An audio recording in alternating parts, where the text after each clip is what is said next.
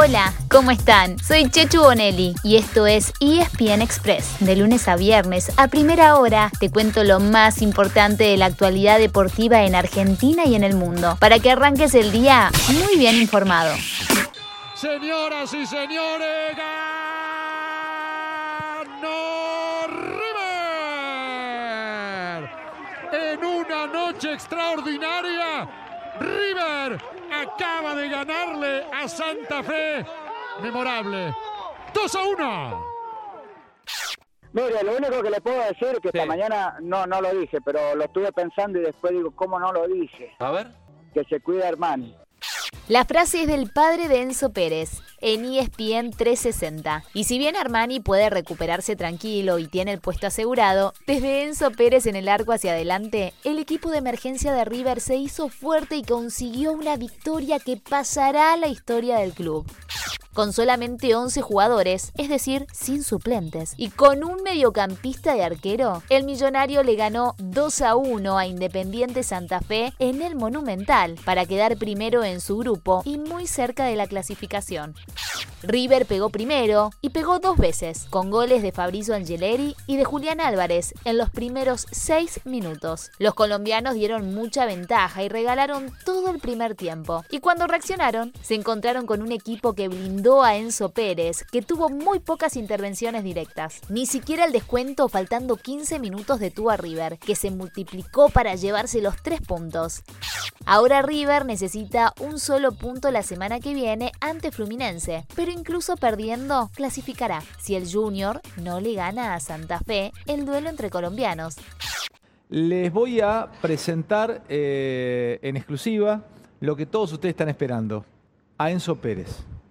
Hoy demostramos nuevamente el grupo que somos y las clases de personas que somos cada uno de nosotros. Por ahí todavía no, no caigo mucho. Seguramente ya de ahora que ha terminado el partido y mañana se va a hablar mucho de este partido.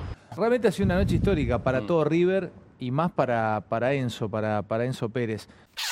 Un poco más temprano, Vélez le ganó 2 a 1 a Unión La Calera en Liniers. Así, el Fortín se aseguró la clasificación. Por la Sudamericana, Arsenal le ganó 2 a 1 en Bolivia a Jorge Wilstermann y pasó al primer lugar de su grupo. Y más tarde, hizo lo mismo Central, derrotando en Rosario al Huachipato. La semana de Copa se cierra hoy con cinco equipos argentinos. Por la Libertadores, Argentinos Juniors, ya clasificado, recibe a las 7 de la tarde al Atlético Nacional Colombiano. Y a las 21 horas, en la mismísima bombonera, Boca va por una victoria ante Barcelona de Ecuador, que lo deje a un paso de la próxima fase. Por la Sudamericana juegan San Lorenzo, ya eliminado, y News y Lanús, ambos con chances muy remotas de clasificar. Por último, en la Copa Argentina, Temperley goleó 4 a 0 a Talleres de Remedios de Escalada y enfrentará a Sarmiento de Junín en octavos de final. Solamente falta un partido, Tigre ante Independiente, para completar los cruces de octavos, que tendrán como gran atractivo otro superclásico más entre Boca y River. Sorry, sorry sir, do you speak English? Porque en Inglaterra terminó la penúltima fecha de la Premier League y el fin de semana se definirán los puestos de las copas. Liverpool goleó 3 a 0 al Burnley y alcanzó en el cuarto puesto al Leicester, pero con cuatro goles más de diferencia a favor. Esa ventaja puede ser decisiva para meterse en la Champions junto al campeón Manchester City y al Manchester United y a quien hoy está tercero, el Chelsea. Por otra parte, al Leeds de Bielsa prácticamente se le terminó la ilusión de llegar al séptimo puesto, el que da pasaje a la nueva Conference League. Necesitaría que en la última fecha pierdan los tres equipos a los que tiene arriba en la tabla y además recortar una diferencia de 15 goles. It's very difficult. Mientras tanto, dos grandes del fútbol europeo que estaban con las manos vacías esta temporada se llevaron aunque sea un premio de consuelo. Pronto, chao. ¿Cómo va? La Juventus se quedó con la Copa Italia derrotando 2 a 1 al Atalanta. Por lo menos no se quedaron con las manos vacías, ¿no? Paulo Dybala entró en el último cuarto de hora, mientras que Cristiano Ronaldo fue titular en lo que puede haber sido su último título con la vecchia señora.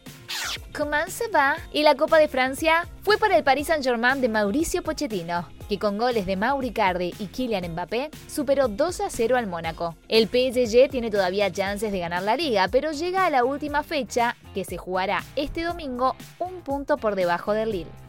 En cuanto al tenis, no hubo argentinos en acción ayer, pero sí habrá hoy. En Lyon, la lluvia postergó el debut de Diego El Peque Schwarzman, que se presenta hoy a primera hora ante el francés Richard Gasquet. Y en Belgrado juega Nadia Podoroska por cuartos de final ante la croata Ana Konjuh.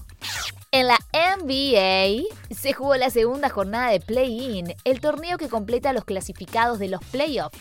En primer turno, Memphis eliminó a San Antonio y jugará el viernes por el último lugar disponible. Y en el partido central de la noche, el campeón vigente, Los Ángeles Lakers, se aseguró su boleto derrotando a los Golden State Warriors de Stephen Curry. Ahora los Warriors se jugarán el pase contra Memphis. Y esta noche, por la última plaza disponible en el este, juegan los Indiana Pacers y los Washington Wizards. Recuerden que el sábado comienza la serie de primera ronda de los Denver Nuggets de Facu Campaso. Juegan de locales a las 11 y media de la noche ante los Portland Trail Blazers.